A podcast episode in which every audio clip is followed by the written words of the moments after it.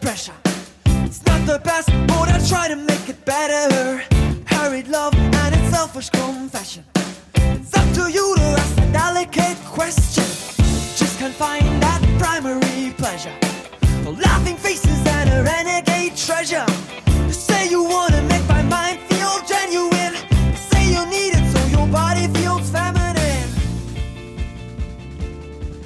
Hallo und herzlich willkommen zum Ringfuchs Podcast. Ich höre diese Musik immer gerne und freue mich, dass sie wieder erklingt. Ich bin natürlich der Marvin, wie immer an meiner Seite die Jesper. Hallo, hi. Jetzt aber, jetzt haben wir es richtig hinbekommen. Und ich freue mich, denn wir reden heute über ein Thema, wieder mal ein generelles Thema, mal etwas, was die Langfristigkeit des Wrestlings ein wenig beleuchtet. Und zwar geht's um Wrestling im Fernsehen, Wrestling on TV. Und Jesper, hast du irgendeine Ahnung, wann das erste Mal Wrestling im Fernsehen gezeigt wurde? Boah, ist das jetzt wirklich eine Quizfrage, ja? Also ich hätte jetzt, ich hätte jetzt vermutet in den, in den, in den, in den 60ern oder sowas. Also ich fand es vorhin, ich, ich fand es sehr spannend, weil ich habe, habe ich dir vorhin schon im Vorgespräch gesagt, ich habe heute angefangen, das Death of WCW Buch äh, mhm. zu lesen und die haben, sind noch, haben noch mal darauf hingewiesen, wie eng verknüpft die Geschichte des Network TVs eigentlich mit Wrestling tatsächlich ist. Aber ja. ich bin mir nicht ganz sicher, wann es das erste Mal war. Hast du eine Aufzeichnung gefunden? Also es ist gar nicht so schlecht, äh, was du gesagt hast, 60er. Es kommt fast hin, 1947 zum ersten Mal. Boah! Und zwar äh, Hollywood Wrestling, also in den USA USA tatsächlich Hollywood Wrestling 1947 angefangen. Das ist dann dementsprechend dann irgendwann übergegangen in die NWA Hollywood, wo mhm. unter anderem ähm, ja auch verschiedene Größen dann schon angefangen haben, die, die man auch äh, kannte. Classy Freddy Blassie war beispielsweise einer der Wrestler, die dann irgendwie da dazu kamen und dann auch gewrestelt haben. Und dann ging das halt so weiter. 1949 beispielsweise in äh, Mary Gold, ähm, die Fred Kohler Enterprise, das kennt auch vielleicht der eine oder andere, das ist dann wirklich Wrestling History. Also in die diesem Zeitraum bewegt sich das erste Syn äh, Syndicated, meistens übrigens auch noch Wrestling. Das ist schon relativ interessant. Und es ist also wirklich, Pro Wrestling ist wirklich relativ eng mit TV verwoben. Weißt du warum? Puh, das ist eine sehr gute Frage. Äh, also, wenn du eine direkte Antwort hast, bin ich, bin ich sehr dankbar. Ich habe gar keine klare Antwort, aber ich finde es interessant, dass es halt so eng ineinander geht, denn das war gar nicht das Einzige. Nicht nur in den USA, weil äh, beispielsweise in Japan fing es auch 1953 an, ne? Oder in Kanada ging es auch 1957 los. In in Argentinien ähm, 1962 beispielsweise. Also wir sehen überall relativ früh angefangen, wirklich mit Pro Wrestling im Fernsehen. Und ich glaube schon, dass es damit zusammenhing, dass es auf der einen Seite etwas war mit Fernsehen, relativ neu, wolltest du Leute unterhalten und etwas, was damals schon die Massen, wir haben ja immer darüber gesprochen, dass es auch einen kleinen Zirkuscharakter hatte, dass das mhm. damals schon die Wrestling-Massen angezogen hat, die Catch-Massen in Deutschland beispielsweise. Und da war es so, das ist ein Volkssport, das unterhält die Leute, dann können wir es auch mal im Fernsehen bringen.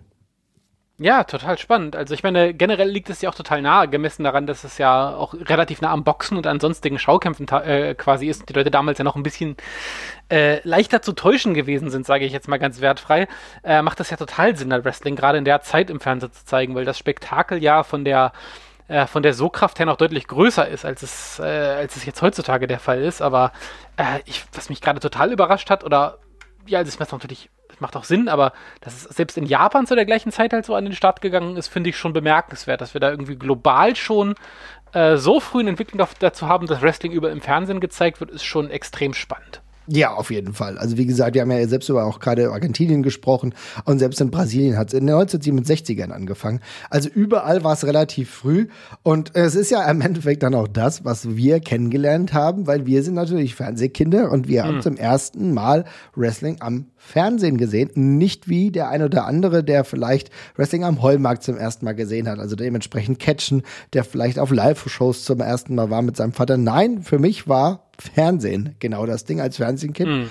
Und da müssen wir natürlich ein bisschen uns die Frage stellen, was ist denn das Konzept von Wrestling im TV überhaupt? Denn it serves a purpose, will ich mal meinen, ne? Ja, und ich glaube, dass It Serves a Purpose ist generell richtig, aber ich glaube, das hat sich eben unglaublich verschoben im Laufe der Zeit. Also wie gesagt, ich habe äh, heute gerade wieder angefangen mit äh, Death of WCW zu lesen, weil ich bin gerade, ich bin gerade im Urlaub. Ich kann es mir gerade, kann es mir gerade noch mal gönnen, quasi von vornherein. Und es ist immer wieder super spannend zu lesen, mit welchen Hintergedanken und mit welchen Argumenten damals zum Beispiel Vince McMahon auf die TV-Stationen zuge, äh, zugelaufen ist. Ich meine, wir wissen das ja heute. Mhm. Die WWE kriegt ein extrem großen Teil ihres Jahresumsatzes dadurch, dass sie ihre TV-Show verkauft, ne? also dass sie Raw verkaufen für Milliardenbeiträge an den Sender, der dadurch eben Woche für Woche ein Drei-Stunden-Produkt halt kriegt und damit halt Werbung dann auch weiterhin verkauft. Wenn man dann halt liest, dass Vince McMahon damals Leuten die Show quasi geschenkt hat und oben drauf gezahlt hat. Krass. Damit da Raw ausgestrahlt wird oder Fernsehen ausgestrahlt wird. Und im Gegenzug haben die TV-Stationen dieses Produkt ausgestrahlt und haben dann Geld von den Pay-Per-View-Verkäufen bekommen. Absurd. Okay. Das das ist, also das ist halt einfach so ein kranker Shift. Ne? Damals war es eben so, das TV-Produkt war eine reine Werbung für, ähm, für, die, für die Hausshows. Damals hatten, damit hat man extrem viel Geld gemacht. Äh, bei den Hausshows ist das Geld geflossen, Merchandise, Eintrittskarten, pipapo.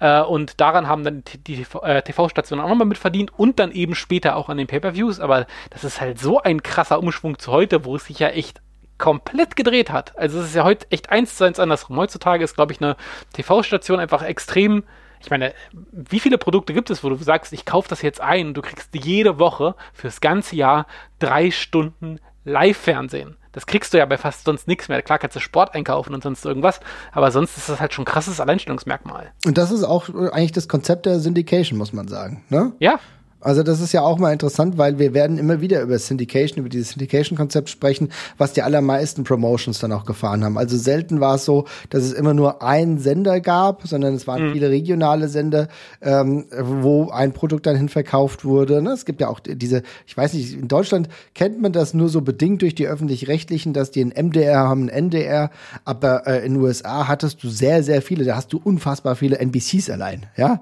äh, da hast Total. du so ganz mini Markets im Grunde. Ja, komplett. Und äh, das war damals auch ein Riesenproblem, weil zum Beispiel das Wrestling, was man irgendwie einerseits äh, versucht hat zu verkaufen, das kam in anderen Regionen gar nicht an. Also zum mhm. Beispiel das Wrestling, was dann über Ted Turner verkauft worden ist, das äh, haben Leute in anderen Regionen gar nicht akzeptiert und mit der WWE fast genauso. Da haben die Leute gesagt, ich möchte mein Georgia Championship Wrestling wiedersehen jetzt. Ja. Was ist denn das? Ich kenne die da alle nicht. Und das ist halt eine komplett regionale Begrenzung und natürlich, das wird ja noch viel wichtiger, wenn man dann daran denkt, dass es damals auch zum Beispiel noch Territories gab, die völlig unterschiedliche Märkte bedient haben. Ne? Also da hast du eben die Leute, die du live sehen konntest. Heutzutage weißt du, okay, du siehst WWE im Fernsehen und irgendwann kommt WWE auch zu dir. Ja. Also zumindest war es in der Vergangenheit so. Ob das in Zukunft noch so sein wird, werden wir auch nochmal sehen müssen. Aber früher war es so. Aber damals, ja, da warst du eben in Bundesstaat A oder B und je nachdem, wo du warst, hast du eben auch Promotion A oder B vor Ort bekommen. Und das war es dann eben. Und also allein deswegen hat sich das eben so krass gewandelt, weil damals war das, war das eine Werbeplattform. Also Fernsehen war eine Möglichkeit mehr, Leute zu dir vor Ort reinzulocken und zu sagen, komm hier zum Live-Wrestling, guck das. Mhm aber das hat sich eben allein, also ich meine, das ist irgendwie immer traurig, das zu sagen, aber es gibt halt nichts Wichtigeres in dieser ganzen Rechnung als den Werbemarkt, glaube ich. Ne? Ja. Und ich glaube, allein ein TV-Spot von dem, was dafür bezahlt wird, hebt halt so viel auf, was irgendwelche Ticketverkäufe oder sowas angeht, dass sich das eben so krass verschoben hat. Aber das ist, ist total mega spannend im Endeffekt. Ja, ne? es, ist, äh, es ist irre, wenn man das, wenn man das so liest, äh, dass man damals eben für, für Fernsehzeit Geld bezahlt hat, als jemand, der das Produkt selber quasi herstellt. Ne? Ja. Und dann gehst du mit dem Produkt und sagst so, ich gebe dir Geld dafür, wenn du das bei dir ausstrahlst. Das ist ja aus heutiger Sicht absolut unvorstellbar. Es genau. ist halt im Endeffekt so, es war die im Fernsehen befindliche ähm, Werbeplattform, der ja. Werbebanner, der irgendwo festgetackert war. So hat man das sich früher vorgestellt, wie ich früher in einer Rad, äh, in einem, ja, normalen, normalerweise in einer Zeitung eine Seite hatte, ne? Da mhm. bezahle ich auch für. So war das halt, ich bezahle im Fernsehen, dass ich ausgestrahlt werde, ne? Und genau. wie du gerade sagst, dann äh, immer mit der Hoffnung, gerade im Wrestling, ich ziehe die Leute dann dementsprechend in die Hausshows oder vielleicht ja. dann später auch in die Großveranstaltung, ne?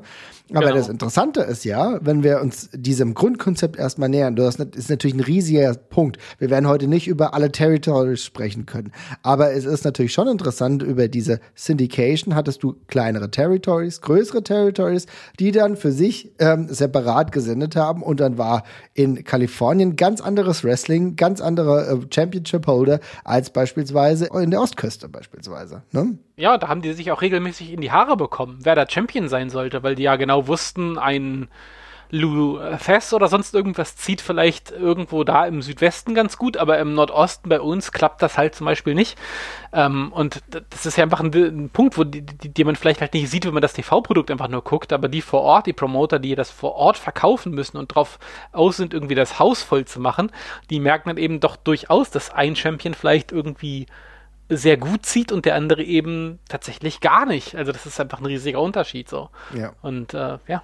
Das ist interessant.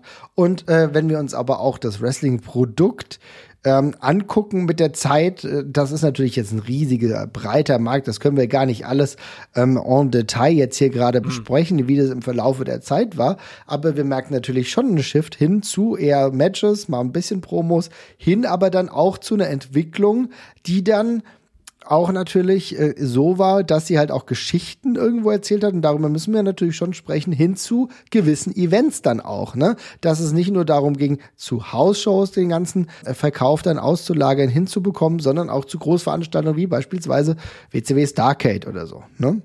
Genau, also ja, das ist ja, sind ja inzwischen auch Begriffe, die wir auch als Casual-Fans oder auch als Fans, die ein bisschen länger dabei sind, Go-Home-Shows oder dergleichen, ne, die ja äh, mhm. darauf hinarbeiten, auf einen Pay-Per-View inzwischen fest kennen. Das heißt, es gibt ein narratives narrativen Schlusspunkt, wo man eben fertig angeteasert wird für die große Schlacht, die dann eigentlich noch bei dem Pay-Per-View dann eben folgen soll. Also das ist ja auch eine ganz klassische Erzählung äh, oder auch die ganz klassische Maßnahme. Du verkaufst über das TV-Produkt äh, die Storylines und zeigst, warum dieser Kampf wichtig ist. Aber um den großen Hauptkampf zu bekommen, den großen Showdown, musst du eben den Teppich holen und da, denn, da kommt das eben alles dann zusammen. Da geht's full circle und da kriegst du den Abschluss und das Ergebnis der ganzen Geschichte. Also für den, für das wirkliche Drama brauchst du den Pay-Per-View. Das ist ja eigentlich die, die Idee und da ist ja auch das TV nichts weiteres als ja, eine Werbeplattform quasi dafür, um es mal blöd zu sagen. Ja, ja, aber genau so ist es und das ist halt mega interessant, denn am Ende heißt es ne, trotzdem, dass wir, ja, wenn wir über Pay-Per-Views reden, reden wir dann über ein sehr neumodisches Konzept, denn äh, wenn wir an, äh, auf der einen Seite sagen, ja, die ersten Wrestling-Shows, die gab es halt ja. wesentlich früher, die gab es in den 50ern, 60ern und haben sich dann immer so weitergetragen. Die meisten anderen Sachen waren dann auf regionaler Ebene, fanden die statt, das waren dann trotzdem größere Events, es waren ja größere Events, wo dann dementsprechend auch ähm, die Titel, über die wir gerade gesprochen haben, beispielsweise beispielsweise der NWA World Heavyweight Title, der dann gewechselt hat. Der hat dann bei größeren Events, aber manchmal auch einfach bei TV-Shows dann gewechselt. Und dann ja. erstmal, wo es dann hinging, der allererste Pay-Per-View, der fand statt tatsächlich nicht bei der WWE statt. Nicht, das war nicht WrestleMania, sondern es war die Starcade 1983. Ja. Ja, also das ist ja, ist, ist, ist, ist, ist ja quasi der, der, der Erztypus für den ganzen Kram, der sich bis heute eigentlich durch schiebt. Ne? Also ich meine, das ist ja eigentlich immer noch das Konzept, was bis heute größtenteils gefahren wird. Also wir im Wrestling, wir gucken ja immer noch genau damals wie auf Starcade gucken wir heute immer noch am Ende oder am Anfang jedes Monats auf, auf ein Pay-Per-View, wo die ganzen Sachen eben quasi Full Circle gehen und darauf arbeiten wir hin. Also ja. jetzt gerade, wenn wir das aufnehmen, wir schauen gerade auf den nächsten AEW Pay-Per-View, von dem wir uns Großes versprechen. Da passieren auch einfach immer die großen Geschichten, da kommen die großen Debüts, die großen Comebacks und die, die, die großen Matches und alles weitere kann man mal auch geflissentlich einfach ignorieren, wenn man ganz ehrlich ist. Ne? Also als äh, normaler Fan das erste, was ich wegstreiche, sind TV-Shows. Hm, ja, auf jeden Fall. Also was ich wirklich nie wegstreiche, sind halt die Pay-per-Views und das ist ja genau das, worüber wir uns immer wieder unterhalten, wo wir am Ende merken, okay, Klar, WWE-Programm momentan schwer zu verdauen, ja, kriege ich nicht hin, aber die Pay-Per-Views kriegen wir trotzdem immer unter. Ne? Bei mir war das ja tatsächlich genauso, dass ich immer gesagt habe, okay, WCW ist schwierig zu gucken, eigentlich momentan nicht mehr so genau das, was ich richtig geil finde, aber was ich auf jeden Fall auch in den 2000ern noch geguckt habe, war jeder Pay-Per-View. Pay-Per-View war genau das. Und was aber hinführend dazu war und immer hinführend dazu ist, bei allen Wrestling-Veranstaltungen ist am Endeffekt, oder bei fast allen, wir können gleich darüber en Detail reden, ist das Konzept Konzept des Wrestlings im Fernsehen, also die Weeklies, über die wir ja öfter sprechen. Und Jesper, jetzt sag mir mal oder äh, versuch mal zu skizzieren, was im Optimalfall in einer Weekly dann überhaupt passiert. Puh, ja, das ist eine sehr gute Frage, weil ich das selber gar nicht so genau sagen kann. Also ähm, generell, muss ja bei einer, bei einer Weekly-Show, also das der generelle Approach fußt ja schon darauf, dass man da so reindroppen und rausdroppen kann aus der ganzen Geschichte. Ne? Also gerade heutzutage, wo so eine Show drei Stunden geht, kannst du nicht davon ausgehen, dass das nur Zuschauer sind, die drei Stunden lang vorm Fernseher kleben, sondern dass es eben auch Leute sind, die mal casual mitgucken. Das heißt, das Programm muss gleichermaßen fortlaufende Geschichten erzählen und muss aber gleichermaßen eben auch so Anknüpfungspunkte für alle darbieten, die einfach mal ganz kurz reinschneiden. Ja. Also für mich muss, ein, muss eine Weekly irgendwie schon das Gefühl geben, dass da was erzählt wird, was eine Stringenz hat, also was auch länger schon läuft, was was fortlaufendes erzählt. Das brauche ich ja gerade auch als Fan, der generell viel Wrestling guckt. Ja. Und gleichzeitig braucht es aber auch sehr viele Segmente und witzige Sachen, die für sich funktionieren oder auch gutes Wrestling was für sich funktioniert tatsächlich. Also es muss eigentlich eine sehr, sehr bunte Mischung sein und das macht es gar nicht mal so einfach. Aber ist es denn nicht auch etwas, was sich halt im Laufe der Zeit verändert hat, weil du sagst jetzt drei Stunden, das ist vollkommen ja, recht, ja. dass Raw halt drei Stunden mittlerweile schon seit ewigen Zeiten ist. Aber das hat sich ja schon ein bisschen ge geändert, ne? dass du jetzt drei Stunden nicht mehr irgendwie so durchhalten kannst, ist auch klar. Aber Wrestling war ja, hat ja mal anders angefangen. Also auch ein Raw war früher wesentlich kürzer. Ne? Oder Hab ich WCW äh, Saturday Night war auch kürzer. Würde ich, würde ich komplett zustimmen. Aber generell, jetzt haben wir ja mit, mit, mit AEW Rampage zum Beispiel wieder eine Show, die ja eine Stunde geht. Ähm, und da habe ich mich dann schon gefragt, ist meine Erwartungshaltung an die Show eine andere? Und da muss ich ganz ehrlich sagen, also jetzt mal jetzt letzte Woche kam ja CM Punk zurück und so, das läuft jetzt ein bisschen unter Sonderstatus. Aber generell erwarte ich von der Show ja dasselbe. Also ich möchte ja schon irgendwie, dass ich die Show gucke, in der Erwartungshaltung, dass, dass, dass da was fortgeführt wird, dass ich was daraus mitnehme. Und gleichzeitig möchte ich aber auch einfach was qualitativ Gutes sehen. Also ich glaube, diese, diese Dualität von gutem Wrestling, was ich sehen möchte, um, um das zu sehen, wofür ich eigentlich einschalte, nämlich, nämlich Wrestling, plus Storylines, die irgendwie fortgeführt werden, weil ansonsten ist meine Zeit dafür ja auch ein bisschen verschwendet, um es mal ganz hart zu sagen. Das ist ehrlich gesagt gleich geblieben und es setzt sich weiter fort. Also früher, mhm. also diese, diese, diese, diese, diese, dieser, dieser Gag, dass ich gucke Wrestling, weil Wrestling im Fernsehen läuft, der hat früher vielleicht gegriffen, aber ich glaube, das klappt heutzutage in der Form nicht mehr so, weil. Verstehe ich lief ja schon dekadenlang so. Mhm. Finde ich ein sehr interessanter Punkt, denn du hast natürlich vollkommen recht. Bei mir ist es ja auch so. Also erstmal gibt es natürlich, wie, wie immer, gibt es natürlich unterschiedliche Aspekte und Interessen. Der eine will eher viel Wrestling in der Wrestling-Show gucken, der andere ist eher der Unterhaltungstyp und will halt diese Mischsegmente. Tatsächlich sind aber diese Mischsegmente, wo du auch einmal Wrestling hast, dann hast du mal ein Interview, da hast du irgendwelche Backstage-Sequenzen oder sonst irgendwas, damit halt eine Geschichte rund wird, die brauchst du halt, um halt diesen Erzählstrang auch ein bisschen variabel zu halten und auch mal vielleicht Ausrufezeichen zu setzen. Und klar, ja. das bleibt am Ende und das ist ey, am Ende so, wie wenn ich wenn ich wirklich angefangen habe, als ich wirklich angefangen habe Wrestling zu gucken. Das war bei ähm, Raw und Nitro. Das war so die Zeit, als ich, äh, in der ich wirklich angefangen habe, stringenter Wrestling zu verfolgen. Ansonsten habe ich mal WWF Superstars geguckt, aber da kann ich mich an keine Storyline so richtig erinnern. Also ich weiß, dass es ein deutsches Produkt gab, was dann die Geschichten zusammengefasst hat, damals auch schon mit Carsten Schäfer, der es jetzt ja nicht mehr macht, und Günter Zapf die dann Dinge ähm, berichtet haben, was davor vorgefallen ist, dass es jetzt zu einer größeren Veranstaltung kommt, wo ja. die beiden aufeinander clashen. Aber da hatte ich nicht diese Stringenz. Aber als ich dann angefangen habe, als Jugendliche wirklich wöchentlich Wrestling zu verfolgen, sei es WCW Nitro oder Monday Night Raw, dann ging es darum, du hast ein Zwei-Stunden-Programm mehr oder weniger, du hast Wrestling gesehen und du hast Unterhaltung, äh, du hast Backstage-Segmente, dies, das. Aber im Endeffekt hat sich das wirklich die ganzen letzten 30 Jahre nicht verändert. Ja, und ich, du sprichst da was an, was ich, glaube ich, ganz interessant finde, weil du, du hast es ja gerade schon gesagt, für uns war das dann, man hat eingestellt, man hört Carsten Schäfer, man weiß, was man geboten bekommt und für uns war das ja, war ja Wrestling in Deutschland immer etwas, was man, was man suchen muss, ne? Also man, man, musste, man musste sich das ja, dieses Programm suchen, um es einzuschalten. Das war ja nie leicht zu bekommen. Ähm, und ich glaube, uns fehlt so ein bisschen, und das ist ein ganz wichtiger Punkt, dass man in Wrestling einfach mal einschaltet. Also, allein uhrzeittechnisch ist das ja nicht so. Ne? Also diesen, den generellen Raw-Flavor, dass man einfach am Montagabend um wie viel ist das? Ist das ortstypischer Zeit? 20 8 oder 9 Uhr? 20 Uhr? 20 Uhr, ne? Ja, 21 Uhr, ja. ja. Hm. Ich mache den Fernseher an und gucke nach der Tagesschau Raw. Das geht ja bei uns nicht. Wenn ich Raw live gucke, dann bleibe ich dafür bis 3 Uhr nachts wach und, und gucke dann mal rein.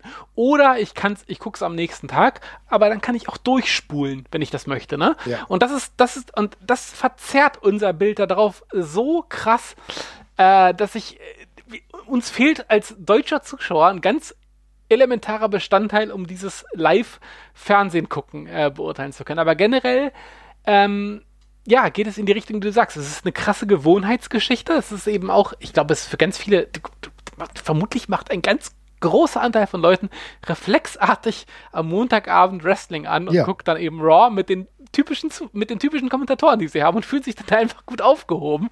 Äh, und äh, ja, gucken das dann einfach aus Gewohnheit. Und das finde ich ganz, ganz wichtig, denn das ist hier richtig. Ja. Denn diese Gewohnheit hatten wir nie, konnten wir nie etablieren. Natürlich gab es in Deutschland dann das Pendant ein paar Tage später. Und, aber da musstest du gucken. Es war ja nie die, wirklich die großen Channels. Ne? Teilweise in den USA waren es die wirklich großen Channels. Du hattest bei uns, in, als wir älter waren, natürlich hattest du mal RTL, hattest du mal DSF. Aber im Grunde waren es immer Nischensender zu Nischenuhrzeiten, 22.15 Uhr oder sowas, ne? Wo du ja. schon gezielt einschalten musstest, dass du so hattest. In den großen Sendern um 20 Uhr hattest du nicht. Das ist, ein, also das ist eine andere Herangehensweise auf der einen Seite. Und es ist aber gleichzeitig auch ein anderes Verständnis, Wrestling zu gucken, weil dort lief es wie, ja, keine Ahnung, ach, ich mach mal Wer wird Millionär an bei RTL und dann gucke ich mal und dann gucke ich mal aufmerksam und dann gucke ich mal nicht so aufmerksam. Deswegen, Wer wird Millionär war früher eine Stunde und war dann zwischenzeitlich, ich weiß nicht, ob es wieder eine Stunde ist, aber war dann zwischenzeitlich auch mal länger, ne? Weil du, du weißt, ach komm, das ist eine sichere Bank, also verlängern wir es, dann läuft das schon genauso, war Raw, ist ja Raw genauso. Die haben einfach dann drei Stunden bekommen, weil sie wissen, naja gut, da gucken Leute mal aufmerksam zu, mal nicht so aufmerksam zu, aber Fakt ist, die schalten halt ein, das ist deren natürliches Programm. Und für uns war es immer ein Akt, ne? War es immer ja. ein absoluter Wille, dass ich mir diese Scheiße ja. weniger jetzt gebe über drei du, Also ich meine, heutzutage kannst du es irgendwo relativ problemfrei zeitnah gucken. Ja, das geht dann schon. Das ist leichter denn je, aber es ist immer noch eine Verzögerung drin und früher war es halt, du musstest, du musstest dir effektiv beschaffen. Du musstest es da irgendwo runterladen oder äh, auf irgendeiner Streamseite gucken oder dergleichen. Also insofern ist es ja allein aus der Warte nicht, nicht vergleichbar gewesen. Längst, äh, zumindest eine lange Zeit nicht. Ja, es ist nicht vergleichbar und selbst heute ist es noch ein Problem. Die Angebote, die wir haben, sind gut. Mit The Zone beispielsweise, wo du Raw gucken kannst. Das kannst du ja direkt, kannst du entweder nachts gucken, wenn du so geisteskrank bist. Nein, schöne Grüße an dieser Stelle, habe ich auch schon ein paar Mal gemacht. Aber mit den ganzen Werbeblöcken da in der Zwischenzeit wirst du ja komplett dusselig. Dann hast du irgendwann die Hoffnung, dass es dann irgendwie gekürzt wird. Dann kannst du es dir gekürzt, bei The Zone angucken oder in voller Länge. Dann hast du dir auch wieder die Werbeblöcke drin, was auch nervig ist. Aber es ist halt nicht das gleiche Erlebnis. Es ist nicht das gleiche relaxte Nebenbei-Erlebnis. Es ist nicht Fußball, zweite Liga, Topspiel, Montagabend, was es mal war. Das ist das Pendant. Also einfach hast angemacht, naja gut, jetzt spielt St. Pauli gegen Duisburg. Wir gucken uns mal an und wenn nicht, bin ich mit einem Auge dabei, mit dem anderen daddel ich halt so rum. Und das ist ja bei vielen Fans dann genauso. Deswegen sind es ja auch die drei Stunden. Ne? Aber das heißt auch, und jetzt kommen wir wieder zur inhaltlichen Ebene des Ganzen, dass das Programm natürlich cool sein muss, muss irgendwie appealing sein, weil es geht auch im Endeffekt darum, Stories weiter zu stricken, damit die Leute irgendwann ein Pay-Per-View kaufen, vielleicht auch Interesse an den Charakteren haben und dementsprechend Merchandise kaufen. Aber es kann auch nicht zu compelling sein, damit niemand, dass niemand mehr irgendwas versteht, weil dann hast du halt leider auch nichts gewonnen oder wenn mal eine Woche ausgesetzt wird, dann ist es das Problem. Das ist nämlich auch eine Schwierigkeit, weil Wrestling ist tatsächlich ähnlich, aber es ist nicht genauso wie, was weiß ich, True Detective. das ist halt auch schwierig. Ja, also das ist genau das Ding. Also du hast dann eben teilweise keine Einstiegspunkte mehr in der ganzen Geschichte, ne? Wenn du es wenn du es zu kompliziert machst. Und ich glaube, wir erleben jetzt gerade eher den Punkt, wo es in die andere Richtung gekippt ist, dass dieses, dass diese TV-Show möglichst viele Anknüpfungspunkte bietet für alle, die einschalten wollen.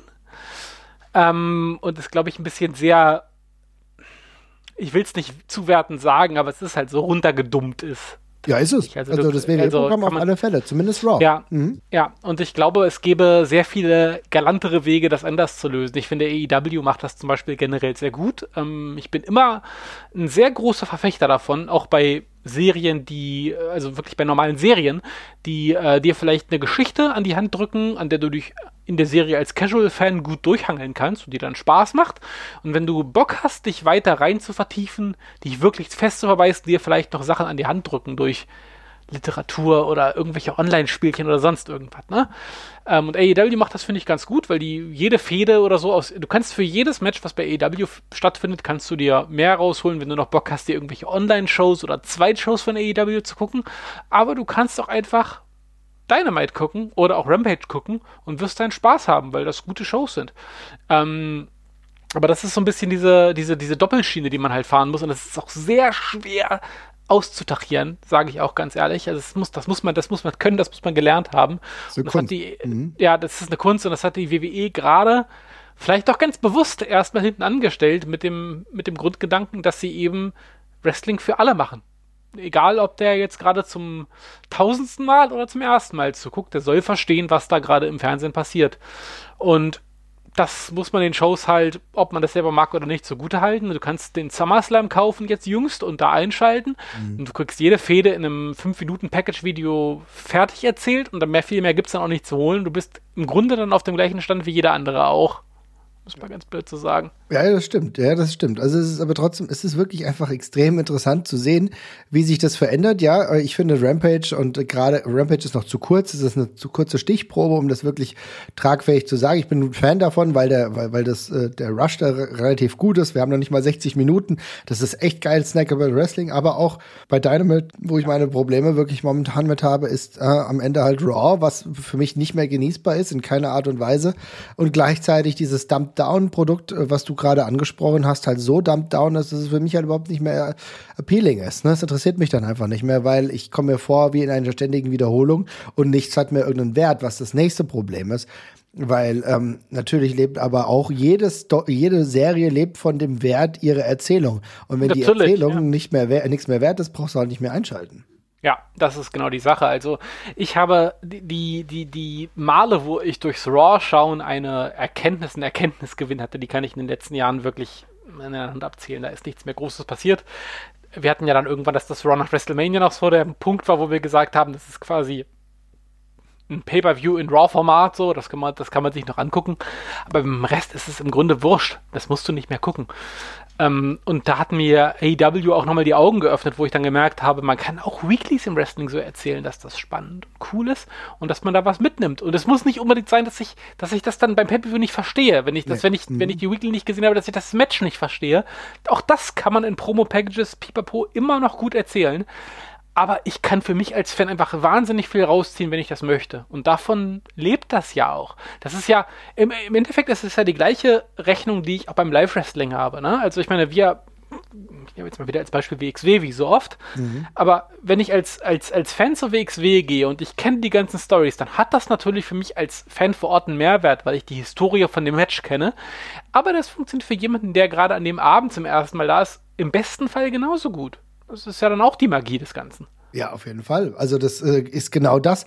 Eine gut gemachte Wrestling-Show kann auch für in, äh, in sich ganz gut stehen. Und das ist ja gerade etwas, was Dynamite, also AEW, sehr, sehr gut macht, weil sie haben so viele einzelne Highlights, die sie dann auch manchmal separat benennen, also das dann eigene Shows, trotz der Tatsache, dass sie unter dem Dach Dynamite laufen, ja nochmal einen eigenen ähm, Titel haben, einen eigenen, ja, Theme, könnte man fast sagen, ne? wo drunter dann irgendwie was äh, gesondert auch gezeigt wird, wo du dann auch größere Sachen hast, wo du im Zweifel aber auch einfach mal Athleten hast, die du sonst nie in dieser Liga siehst, Ja. weil sie jetzt einfach mal bei New Japan, von New Japan mal für für einen Gig dann mehr oder weniger, ich will mal sagen, ausgeliehen waren, damit dann halt irgendwie ein Title-Match stattfindet, was dann dem Ganzen noch mal einen ganz eigenen Appeal gibt und das Ganze aber auch viel werthaltiger macht, weil du denkst, scheiße, da muss ich jetzt einschalten, den habe ich schon drei, seit 20 Jahren nicht mehr. Das letzte Mal war er bei der WCW und jetzt ist Eugene Nagata plötzlich bei All Elite. Da muss ich natürlich schon mal reinschauen, so, ne? Ja, komplett. Das ist auch ein sehr guter Punkt, weil ich finde auch gerade so eine große Bandbreite kann man in Shows eben sehr gut präsentieren. Und gleichzeitig, da bin ich mir selber unsicher, ist das etwas, was äh, vor allem für Hardcore-Fans interessant ist, wie, wie mich, der oft das guckt?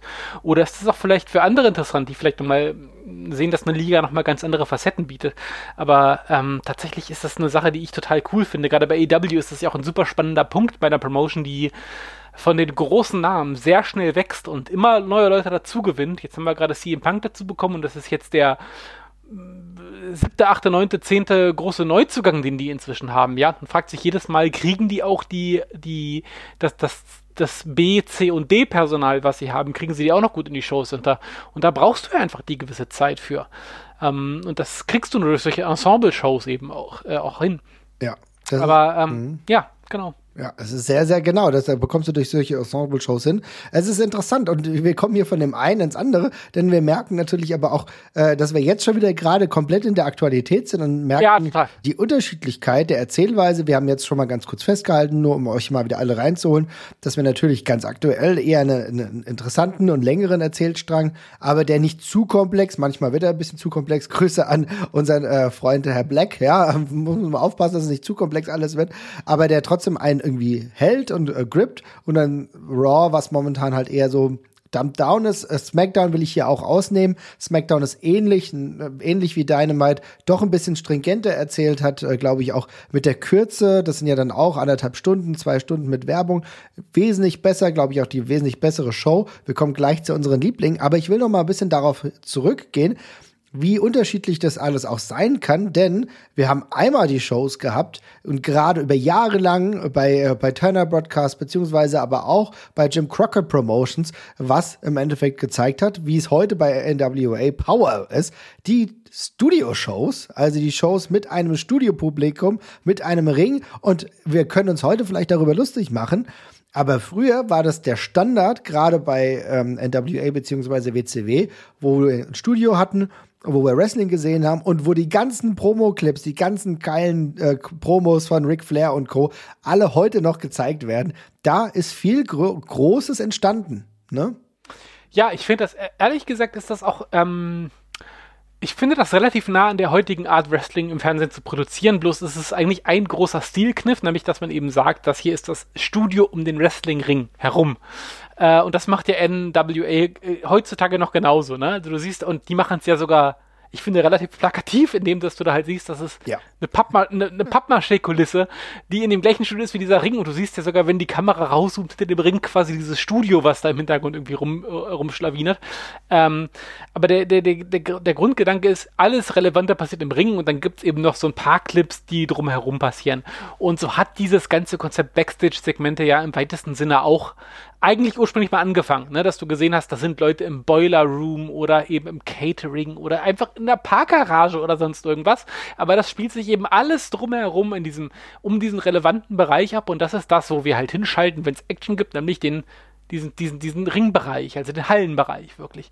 Aber ist natürlich eine witzige Idee, weil das sieht eben, das gibt so ein Gefühl von Zuhause und das, das schafft so eine Nähe, diese ganze Geschichte.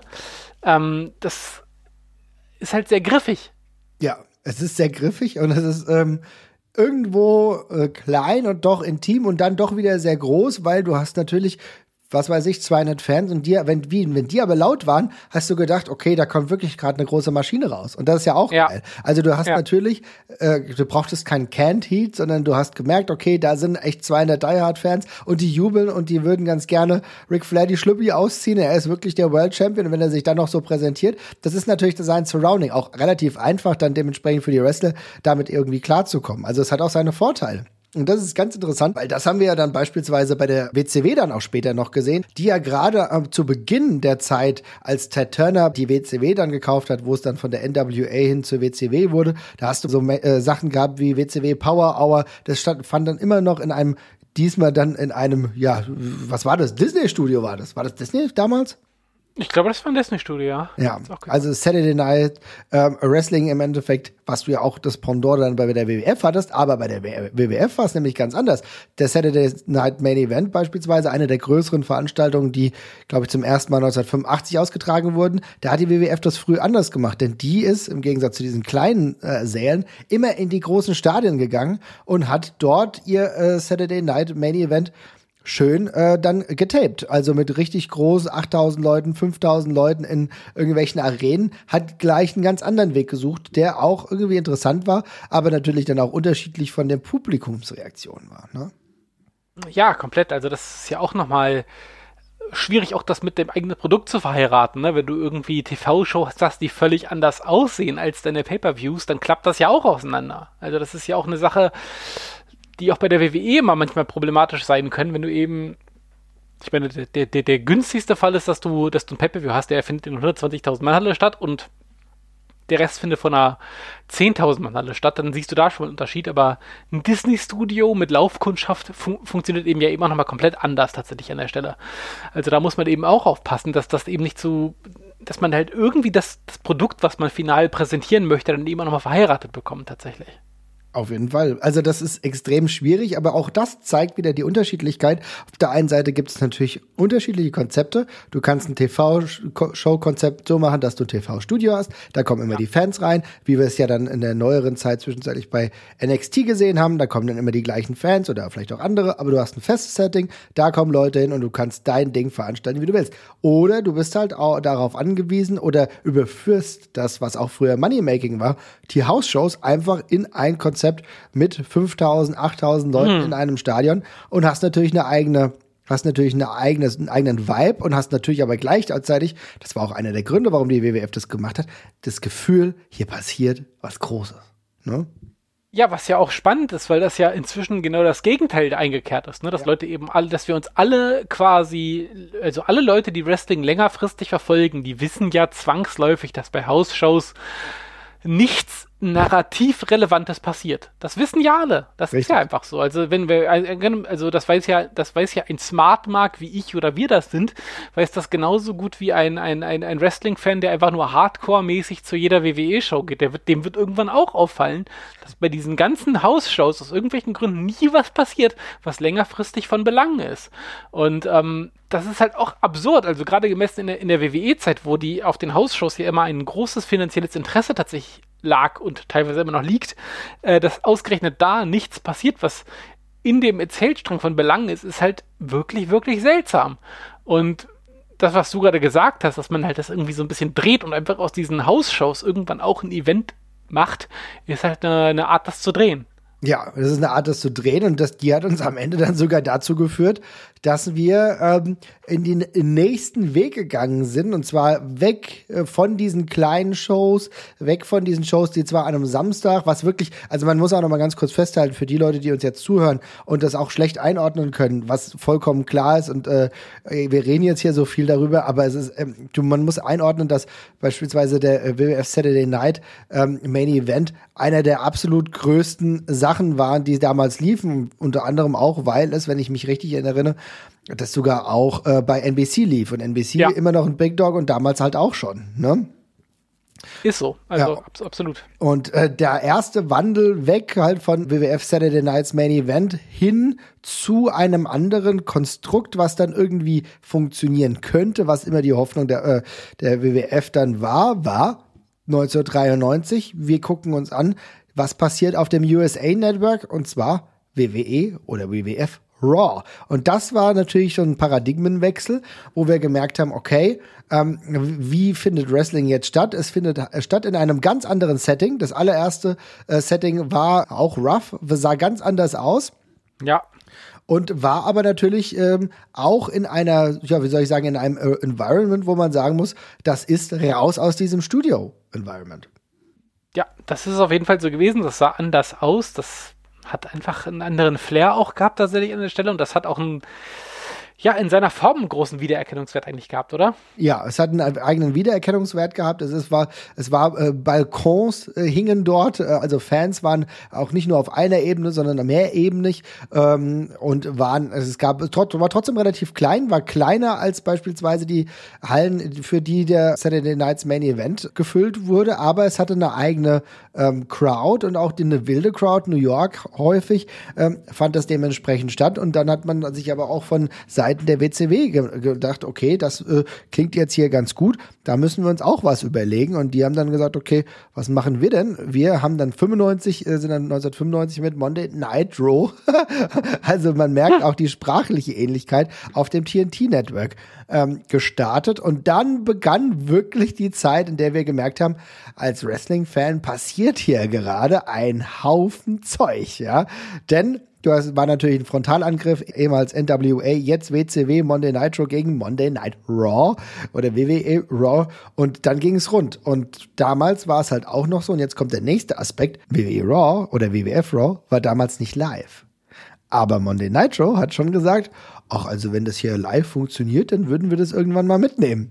Und das hat ja. dann halt dazu geführt, dass diese Competition, die wir kennen, und zwar die Monday Night Wars, so richtig losgegangen sind.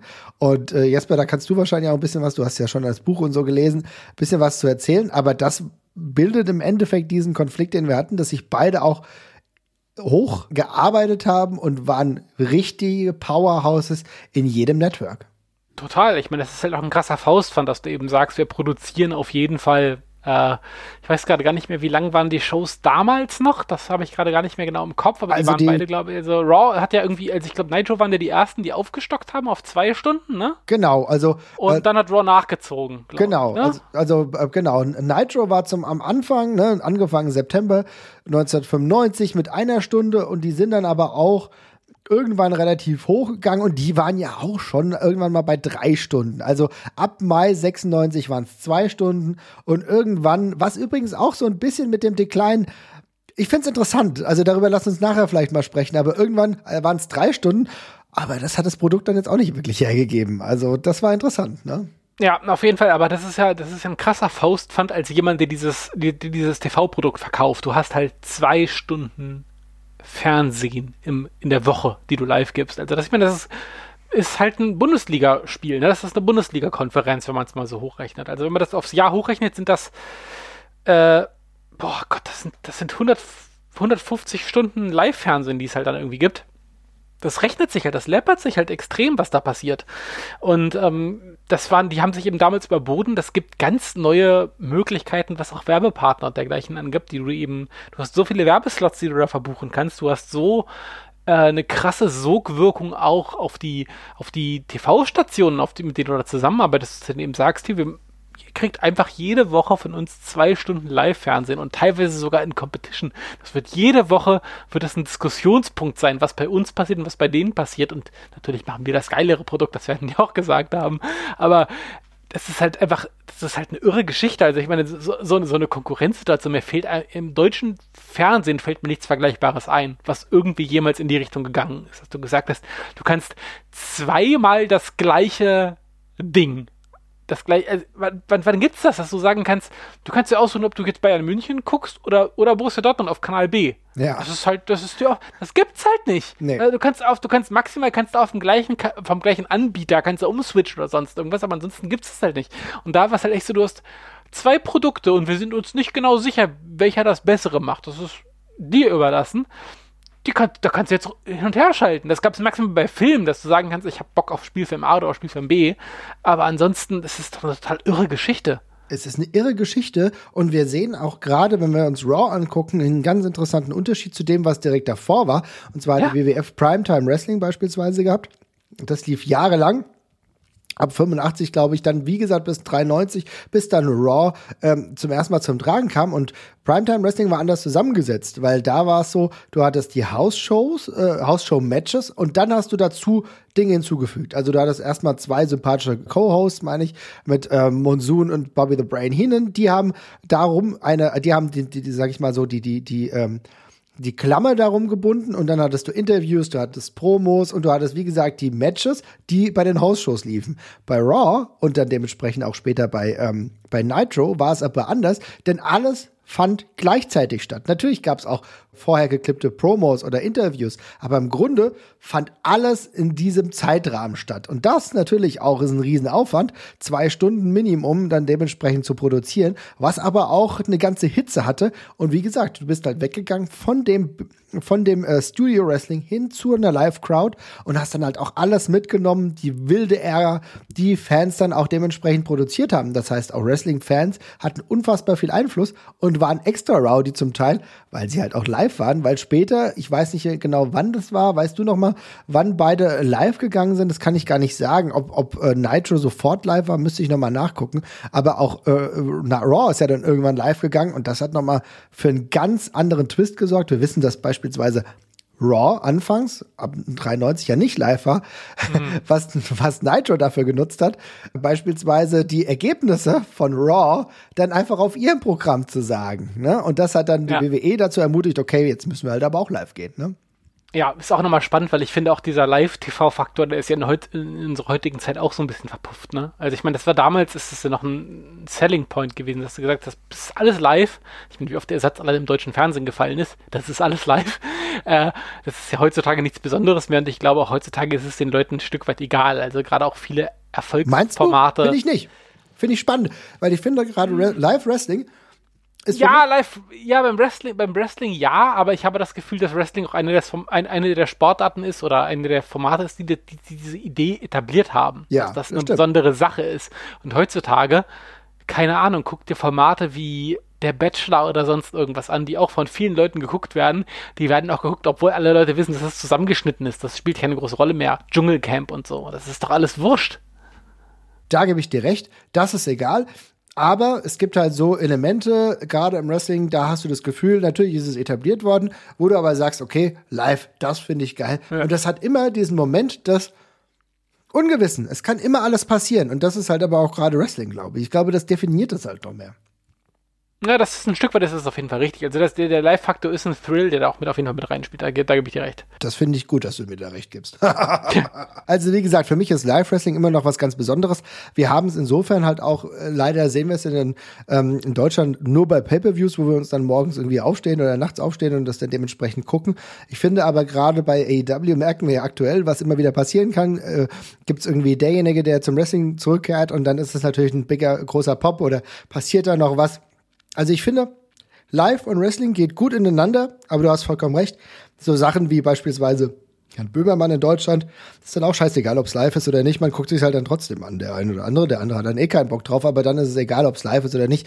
Harald Schmidt Show interessiert, hätte früher auch keinen mehr interessiert, ob es live ist oder nicht. Also es ist, gibt einen Unterschied, du hast vollkommen recht, aber beim Wrestling funktioniert das. Aber ich will noch mal ganz kurz ähm, festzurren, was wir bislang festgelegt haben. Also warum braucht es das überhaupt? Nur mal Low-Level klarstellen. Es braucht Live-Wrestling auf der einen Seite wirklich, um den Pay-Per-View zu bewerten, um die Stories, die zum Pay-Per-View hinführen, dementsprechend möglichst schlüssig zu erklären, damit Leute sagen, okay, jetzt habe ich die Fehde so lange gesehen im Fernsehen, jetzt habe ich gesehen, dass die sich keine Ahnung, ähm, äh, in der Kneipe beringt haben, dass ich, äh, dass der eine den anderen ähm, Backstage attackiert hat. Jetzt will ich aber die beiden im Ring sehen und dementsprechend muss ich mir den Pay-per-View kaufen. Also es ist ein Pay-per-View-Anreiz, es ist gleichzeitig aber auch ein Anreiz ähm, für potenzielle Kunden zu sagen, okay, da will ich meine Werbung verkaufen, weil mittlerweile hat sich das Konzept ja umgedreht von äh, der von der von der Warte hin, wir geben dir die fertige Sendung und geben dir Geld hinzu, wir geben dir die fertige Sendung und bekommen viel Geld dafür und die Werbepausen kannst du nämlich dann dafür verkaufen, was ja auch das Ding ist, ne? Gibt es ja. noch einen Ansatz, wofür wir das brauchen, Live-Wrestling? Naja, wir haben das jetzt gerade so ein bisschen übergangen, aber dieses Live-Erlebnis, das ist ja einfach aus der Hinsicht schon wichtig, dass früher konnte man das halt mal machen, dass man gesagt hat, ich nehme was auf und dann steuere ich das im Fernsehen aus und dann ist das für alle gleichmäßig überraschend. Äh, und du hast ja auch gerade gesagt, bei anderen Formaten klappt das sicherlich ganz gut, wenn da irgendwie oder 100 oder 200 Leute im Studio sind, aber äh, Wrestling ist ja ein Live-Erlebnis. Ich möchte Publikum sehen, wenn ich Wrestling gucke. Ähm, und wenn da 20.000 Leute in der Halle sitzen und das aufgenommen ist eine Woche oder zwei Wochen alt, dann dringt das zwangsläufig leider inzwischen nach außen. Dann, also angenommen, da, da kommt jetzt wirklich CM Punk zurück bei AEW oder sonst irgendjemand, dann werde ich das aller Voraussicht nach nicht bei der Ausstrahlung eine Woche später erfahren, sondern davor, weil das schon jemand auf Twitter als Video geleakt hat oder zumindest auf Twitter gepostet hat oder sonst irgendwas. Also alleine aus der Sicht ist das leider keine Wahl. Da muss, da muss ich es ja leider live machen. Und dann habe ich ja keine Wahl, außer zu sagen, ich beiße in den sauren Apfel und wir machen es alles ein bisschen komplizierter, aber es ist wie ein Sportevent wir hauen es live raus und in dem Moment wird das eben alles so akzeptiert. Also das lässt sich, glaube ich, nicht mehr anders lösen heutzutage, oder? Okay, ja, nee, also grundsätzlich nicht. Also gerade bei so großen Sachen ist live dann halt auch wichtig, aber grundsätzlich ja. sehen wir, dass TV-Shows grundsätzlich halt den Wert haben, dass ja. sie ähm, Geschichten erzählen, auch ja. manchmal die Möglichkeit, das darf man nicht vernachlässigen, Wrestling ist ein großer Merch-Motor. Das heißt, dass die Weeklies auch dazu beitragen, dass äh, Leute irgendwie Wrestler kennenlernen, dass äh, Leute Wrestler gut finden und dementsprechend dann vielleicht das Merch kaufen. Also auch und ist, ist eine große Plattform, ne? Ja, total. Es ist einfach auch extrem wichtig, die ganzen Sachen, die man aufgebaut hat, zu wiederholen, zu wiederholen, zu wiederholen. Also ich meine, die WWE macht ja auch einfach, das meine ich jetzt gar nicht böse, jede Woche dasselbe. Äh, mhm. Äh, aber du prügelst solche Sachen wie das immer die immer gleiche Musik, das immer gleiche Logo, die immer gleichen Moves die prügelst du durch ein Weekly-Programm eben auch immer wieder ins Gedächtnis ein und dadurch baust du eben auch eine Brand auf. Das ist eben auch extrem wichtig. Also ich glaube, da, da werden eben einfach auch Wrestler als Figuren zementiert, ganz stumpf gesagt. Ja, genau, sie werden als Figuren, sie werden als ja diese larger-than-life-Charaktere dementsprechend ähm, ja zementiert, äh, festgesetzt und dementsprechend aber auf ein anderes Podest gehoben, sodass sie appealing sind für eine große Masse. Würdest du denn sagen, dass Wrestling auch heutzutage noch ohne TV-Show für die einzelnen Ligen geht. Also ohne Show. Das ist einfach nur, dass du einfach nur sagst, okay, wir haben eine Wrestling-Liga und wir machen ansonsten gar nichts. Wir haben alle drei Monate halt ein Event und dann passt das so. Würdest du das appealing finden? Das sind jetzt zwei unterschiedliche Fragen. Du hast mich einmal gefragt, ob es funktioniert und der andere. Ich frage dich erstmal, ob es funktioniert und dann Ja, frage ich dich, ob okay. ich es appealing finde, ob du es appealing findet würdest. Also, wenn man sagt, das funktioniert nicht, dann würde ich halt sofort PWG als Gegenargument dagegen halten und Ja. sagen, ja, klappt ja offenbar. Die machen ja genau das. Die machen einfach nur vereinzelte Shows äh, mit einem Best of Indies Konzept jetzt in Mhm. dem konkreten Fall, das aber genauso klappt. Die machen einfach jeden Monat gibt es da eine Show, die die geilste ever ist und da gibt es keine großen Stories, da gibt es keine das ist ein einzig, das ist jede, jede Show ist ein Highlight und da brauchst du dazwischen nichts, um die Sachen zu verstehen. Das ist, glaube ich, das Konzept. Ähm, für das, was im Mainstream Wrestling gefragt ist, kann ich es mir ehrlich gesagt ohne TV-Shows nicht vorstellen. Und TV äh, verstehe ich jetzt in dem Kontext mal weit gefasst. Also ich hätte jetzt kein Problem mit, damit, mit mir sowas wie Raw auf YouTube vorzustellen. Klar. Das, da, das würde zum Beispiel wunderbar funktionieren. Das gibt es jetzt in der Form für Mainstream-Shows. Ich meine, AEW macht das ja schon so mit Dark zum Beispiel so. Das läuft ja genau so. Oder dann irgendwann später auf dem deutschen Markt mit Dynamite dann auch. Das wird ja auch verspätet hochgeladen und dergleichen. Klappt das dann auch. Aber da braucht man irgend so ein Element schon. Das glaube ich schon, ja. Ja, das ist interessant. Es gibt natürlich auch andere Ligen, bei denen es auch so funktioniert. Wir können auch Game Changer Wrestling hier wieder nennen, wo sehr Ja. viel eigentlich durch Social Media funktioniert und sie haben trotzdem nur ihre größeren Shows, die veranstalten regelmäßig. Also das heißt, du musst dir dann dementsprechend jeden Pay-per-View kaufen. Es geht so ein bisschen, ist noch was anderes, aber es geht so ein bisschen wie die grundsätzliche Idee, die TNA, ähm, NWA TNA mal hatte, dass sie ein Weekly Pay-per-View hatten, wo sie ihre Stories erzählt haben, das verkauft haben und du aber jede Woche ein Pay-per-View kaufen musstest, um dem Ganzen irgendwie dabei zu bleiben. Ne? Ja, auch krasser Invest als Fan, aber ja. Fand ich auch, äh, hätte mich als Fan, glaube ich, auch abgestoßen. Trotzdem interessantes Konzept, konnte man mal testen. Und was du ja auch richtig gesagt hast, ist, es muss jetzt keine TV-Show sein, es ist als TV-Show produziert, kann genauso auch eine Webshow sein. Äh, das hilft dann schon. Aber es gibt, wie gesagt, auch Pro- und Contra-Möglichkeiten. es gibt auch die Ausnahme zur Regel. Grundsätzlich würde ich das auch sagen. Und ehrlich gesagt ist es für mich auch so, ähm, ja, finde ich, ich, ich würde es auch appealing finden, weiterhin an Stories interessiert zu sein und dementsprechend äh, die verfolgen zu können. In welcher Art und Weise auch immer erinnern wir uns an ein früheres Konzept der WXW und zwar hat sie WXW Shotgun gehabt und das war eine YouTube-Sendung, die hat uns aber auch erfreut. Ja, total. Das war ja genau das Ding. Also, das ist eigentlich auch das, was ich am ehesten möchte. Was Kurzes und äh, Snackbares pro Woche, finde ich immer. Ich, also ist es auch irgendwie vermutlich, weil man, weil ich ja auch so ein bisschen oder wir beide ja auch so ein bisschen zwischen, zwischen den Generationen quasi hin und Ja. her schwanken. Ne? Also wir sind ja auch welche, die noch ans Fernsehen gewöhnt sind, sag ich mal, aber die ja auch einen Draht dazu haben, was heute passiert. Äh, aber ich finde irgendwie so eine wiederkehrende Art von Produktion finde ich schön. Da hat mir Shotgun damals so eine, eine, eine Stunde pro Woche ist eine Sache, die ich immer aufwenden kann. Das klappt irgendwo passt das immer rein. Morgens vor der Arbeit, irgendwie am Wochenende in einer, in einer Lounge-Stunde dazwischen, irgendwie abends mal, das passt doch irgendwann immer rein. Ähm, und genauso ist es halt. Und aber angenommen, also jetzt mal ganz stumpf gesagt, es wäre wichtig, dass ich jede Stunde Raw gucken müsste, um WWE-Fernsehen zu verstehen, da würde ich nicht mehr hinterherkommen. Also insofern, ja, in der Kürze liegt dann wirklich ein bisschen die Würze, wie man sprichwörtlich so sagt. Ähm, und das dann gerade noch über YouTube oder so aufrufbar zu machen, wäre schon der, der Best Case so. Und ja, Auf, jeden Fall, ja. Das ist genau das. Best-Case-Szenario hatten wir sogar ein paar Jahre. Mittlerweile sind wir trotzdem auch wieder im Wesentlich mehr im äh, Regular Watching Game drin äh, von Ja. Wrestling, weil wir beide, glaube ich, relativ regelmäßig Dynamite verfolgen. Ich gucke noch Rampage dazu. Das sind so die einzigen beiden. Ich verfolge nicht die Dark und Dark Elevation. Das ist mir dann persönlich zu viel. Da gucke ich immer mal so selektiert rein. Das Ja, ist ja auch Dito. okay. Ähm, aber das, es bietet einem viele Möglichkeiten. Für mich ist es tatsächlich so, dass ich bei SmackDown reingucke. Das heißt aber auch, wenn wir jetzt hier nochmal ganz kurz festhalten, so eine durchschnittliche Länge von einer Stunde geht immer bis hin zu zwei Stunden, was auch mal bei SmackDown der Fall ist. Ich glaube, das sind so die guten Showlängen, wo man sagt, das geht noch, ne? ja, genau das ist es ja. Ja. Und wenn wir dann mal dazu hinkommen, wir haben einen Lo Wechsel im Look gesehen. Das heißt also früher eher Studio Wrestling, jetzt hin, eigentlich hin zu größeren Crowds. Es gibt die Ausnahme, wenn wir NXT uns angucken, wo es ja doch wieder Studio Wrestling ist, wo auch äh, NWA doch äh, Studio Wrestling macht. Also es kommt immer drauf an. Über die einzelnen Ausleuchtungsformen oder so brauchen wir uns jetzt heute nicht unterhalten. Aber ja. ich will dann trotzdem noch die Frage stellen, äh, wenn du an dich appellierst und dir selber die kritische Frage stellst, was war meine Lieblings-TV-Wrestling-Show? Dann bekomme ich folgende Antwort von dir. Boah, ähm, das ist jetzt ein bisschen schwer zu sagen, weil wenn ich jetzt einfach nur einen TV-Show-Namen sage, dann mache ich ein Abo für immer quasi damit. Mhm. Aber ich, also ich habe damals super gerne SmackDown geguckt, als so die Zeit mit, mit, mit Eddie Guerrero und Edge und Rey Mysterio war. Mhm. Diese, wann war das? 2008er äh, SmackDown-Zeit habe ich super gerne geguckt.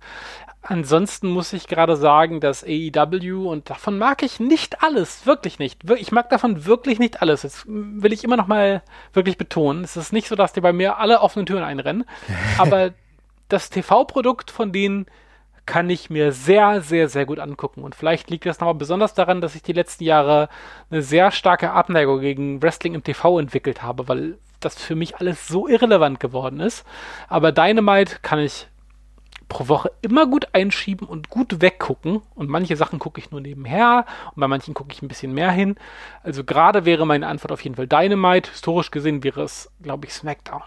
Ja, ähm, ich muss mich da anschließen. Bei mir war es auch eigentlich relativ lang und immer wieder SmackDown, wo ich dann auch wirklich das Gefühl hatte, ich bin mal weg und dann bin ich plötzlich wieder da. Genau.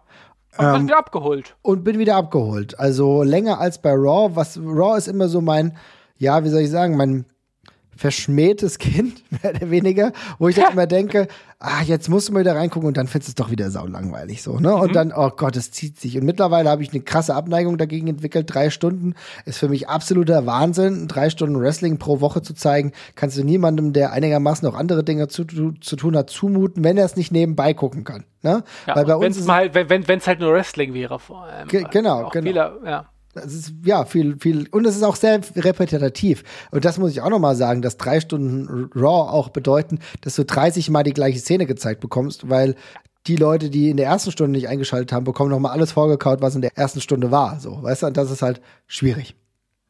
Und als Live-Zuschauer siehst du 20 Mal die gleiche Pizza durch den Raum fliegen. Aber ja, und als Live-Zuschauer, genau, und äh, wir erinnern uns, als wir vor Ort waren, Ehrlich gesagt hatten wir richtig viel Spaß bei den Pay-per-Views. Das war geil, ja. das hat Spaß gemacht. Ja. Aber bei einem Live-Raw war die Faszination plötzlich sehr schnell weg. Ja, wenn die Leute sich einfach nur jedes Mal nach dem Entrance zwei, drei Minuten im Ring gegenüberstehen und einfach nur die Zeit tot joggen, dann wird es langsam irgendwann ein bisschen schwierig. Ja, es war ja ein schwieriges Produkt, aber ich will auch noch mal dich fragen, hast du denn irgendwas gehabt, wo du denkst, okay, das fand vielleicht fast niemand geil, aber ich habe es immer gerne geguckt oder so, so ein kleines Wrestling-Produkt, was du trotzdem im TV lief, was du gerne angemacht hast? Ähm, ich muss das, also ich muss jetzt sagen, ich habe das damals nicht im TV gesehen, weil das war genau die Zeit, wo man sich als Wrestling-Fan die Sachen online suchen musste. Aber es gab diese paar Stretches von äh, WWE Velocity, wo WWE damals ah. bei Velocity einfach immer mal diese geilen 15 oder 20 Minuten Matches rausgeholt, äh, rausgehauen hat zwischen ja, ich glaube, das bekannteste ist ja zwischen äh, William Regal und Chris Benoit, was es damals mal mhm. gab, was so der Vorläufer davon war. Aber davon gab es noch eine ganze Reihe von anderen Matches von, äh, von Fit Finlay und dergleichen auch. Ähm, äh, und diese, diese, diese geilen 10 bis 15 Minuten Matches, die es dann damals bei Velocity gab, in dieser, wie lange ging die Show? War das eine Dreiviertelstunde? Ich weiß es gar nicht ja, mehr genau. Stunde bis Stunde ja, halt, ne? Mhm. Ja, genau. Aber diese, diese, diese kurzen Shows, wo ein geiles Highlight-Match drin war und sonst so ein bisschen Showcase-Zeug, habe ich immer sau gerne geguckt. Das war jetzt nicht relevant, man musste das nicht gesehen haben, um zu überleben, aber das war schon irgendwie eine nette Geschichte. Ja, fand ich auch. Und ich muss sagen, äh, finde ich cool, dass du das genannt hast. Ich muss auch sagen, äh, zwischenzeitlich habe ich auch mal ganz gern Thunder geguckt, WCW Thunder. Ja, mhm. das war ja die Zweitshow, war ja im Endeffekt auch nur drei Jahre existent. Aber du hast schon gleich gemerkt, okay, das ist hier krass eine B-Show. Aber ja. ich mochte halt das Absurde. Ne? Und genau das wollte ich noch mal ganz kurz sagen für alle Leute, die jetzt hier zuhören. Es gibt halt immer so, und es gab immer so unterschiedliche Abstufungen. Ne? Es gab immer die A-Show, das war entweder Monday Nitro oder Monday Night Raw. Und dann gab es die B-Show an einem anderen Tag das war WCW Thunder oder halt SmackDown. Das hast du jetzt anders definiert, würde ich sagen, bei AEW, wo du natürlich schon sagst, Dynamite ist das Number One Produkt, aber Ja. Rampage ist so zumindest das 1B Produkt. Es geht nur eine Stunde, aber die pacen wenigstens richtig durch, ne? Bei SmackDown würde ich mich auf die Diskussion auch, ein, auch noch einlassen, aber bei Thunder war es schon eindeutig eine B-Show. Also bei Thunder hast du wirklich, finde ich, das ist richtig anachronistisch teilweise, wenn du guckst eine Nitro und denkst so, oh krass, das sind die Stars, die hier rumtouren. Ja. Und dann machst du Thunder ein, äh, schaltest du Thunder ein und denkst so, was, die zehn sind auch zur gleichen Zeit auch noch in der Promotion? Das ist ja irre. Also das ist, das ist schon etwas andere Hausnummer, ja. Ja, es ist aber, es war weird und es war auch, es hat so einen Ja. unfreiwilligen, äh, eine unfreiwillige Komik gehabt, ja, Ja, und da ist trotzdem auch ein bisschen was passiert, aber es war halt anders, ne? Und ähm, was ich sagen wollte, was noch, ja, meine Show war, die ich teilweise gerne geguckt habe, weil die auch relativ schnell äh, vorbeiging, und zwar war das WWF Heat, ja. Ähm, Hm. War eine Show, die eigentlich äh, immer sonntags stattfand und äh, früher auch vor dem Pay-Per-View stattfand. Also das heißt, es war so ein bisschen Anheizer. Wir haben jetzt mittlerweile die Pre-Show zu einem WWE-Main-Event und früher war es halt immer so, wir hatten WWE oder WWF Heat. Es gab mal Halftime Heat beispielsweise sogar bei ähm, dem Super Bowl. Es gab immer wieder auch eigene Versuche, ähm, WWF Heat irgendwie interessant zu machen. Beispielsweise hatte ähm, Raven, als er damals in der WWE angestellt war, ein komplett eigene Segmente nur bei äh, WWE Heat. Stimmt, ja. Und das war schon cool, weil du auch, zwischenzeitlich war es nämlich auch bei MTV und du hast einfach versucht, was ganz Eigenes daraus zu machen. Ja, nee, das ist auch eine coole Idee gewesen, das stimmt, ja. Also irgendwie ganz interessant, hat ein schönes Setting gehabt, ähm, hängt aber natürlich damit zusammen, dass ich an diesem Setting auch deswegen hänge, weil äh, auch WWF ähm, No Mercy hatte das Set drin, also das Wrestling-Spiel oder beispielsweise äh, WrestleMania 2000 hatte das Setting auch drin. Daran hat man sich gewöhnt, aber es war tatsächlich früher auch so ein bisschen die Heimat für Light Heavyweight Wrestling in der WWE. Mhm, der, absolut. Damals ein extrem großer Punkt für diverse Wrestling-Stile. Stimme ich dir völlig zu. Das ist damals diese ganzen Nischensachen, die in den Hauptshows nicht so richtig untergekommen sind. Die hatten halt in diesen B- und ja, sogar C-Shows dann teilweise ihren Platz gefunden. Ja. Es ist krass, wenn wir überlegen, was es alles gab.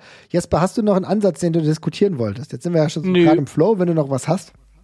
Ich habe sonst nichts mehr. Nee, also das heißt, wir haben euch einen ersten Überblick gerade über das, diese ganze große äh, History des Wrestlings im Fernsehen gegeben. Also wie gesagt, äh, wir haben festgehalten, es gab unterschiedliche Erzählweisen, wie man Wrestling überhaupt erzählt, wie man Wrestling im Fernsehen erzählt. Wir haben unterschiedliche Studios beziehungsweise freie Räume gehabt und wir haben einen ganz unterschiedlichen Look gehabt. Wir wissen, dass Live-Wrestling nochmal was ganz Besonderes war, ja, und nicht getaped.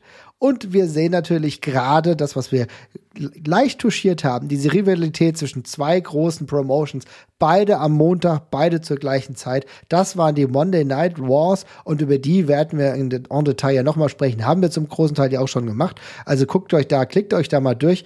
Und ansonsten bleibt mir nur zu sagen, Jesper, das war eine bunte Folge, haben, glaube ich, Ja. sehr viel behandelt innerhalb der kürzesten Zeit. Ich hoffe, das hat, haben alle verstanden. Wenn nicht, fragt nach, oder? So ist es. Äh, werden, wir werden von den Ausläufern noch weitere Folgen machen, aber das ist, glaube ich, ein, ein buntes, großes Thema, was sich auch schön verzweigt. Auf jeden Fall. So machen wir das. Also, macht's gut, ihr Lieben. Ciao, ciao. Bis dann, tschüss.